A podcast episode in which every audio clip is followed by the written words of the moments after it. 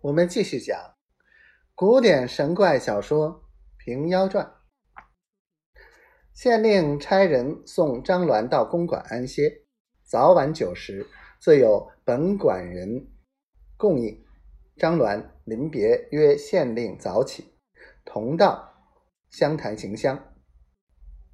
县令道：“这是下官本等，自当陪侍。”当日晚堂，县令吩咐各寺观僧人道众，将五龙潭打扫洁净，铺设齐整。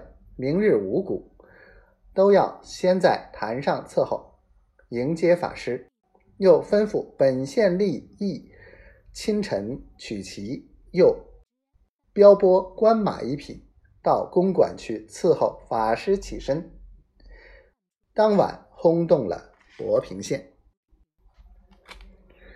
次日，东方发亮，县令出堂，方欲上轿，只见张鸾右手持鳖壳扇，左手持金筐篮，摇摆进来。县令相见了，问道：“先生何又赐故？”张鸾道：“昨日有约，特来奉邀同步。”县令道：“此去有十里之遥，已曾拨马伺候。”可曾到否？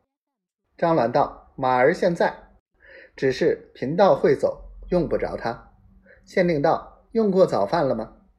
张鸾道：“用过了。”县令道：“既如此，请先行一步，下官随后便来。”张鸾道：“贫道不认得法坛，有烦陆押司作伴。”县令吩咐陆茂好生替先生引路。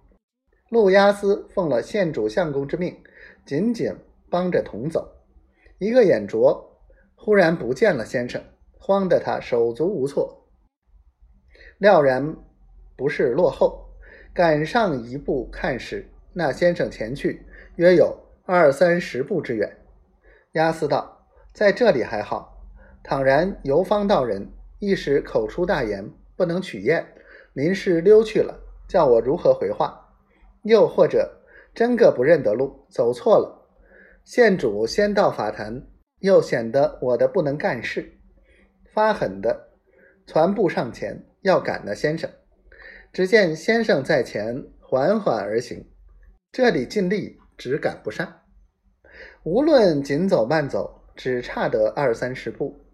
押司走得气喘，只叫喊道：“先生慢一步，小人跟随不上了。”张鸾在前呵呵大笑道：“贫道走不惯慢步，你若不上前引路时，我走向天上去，也不与你祈雨了。”急得押司舍命又跑，眼盼盼看见住在前，再赶不着脚跟。有诗为证：“遁甲之中缩地高，虽然缓步去程遥。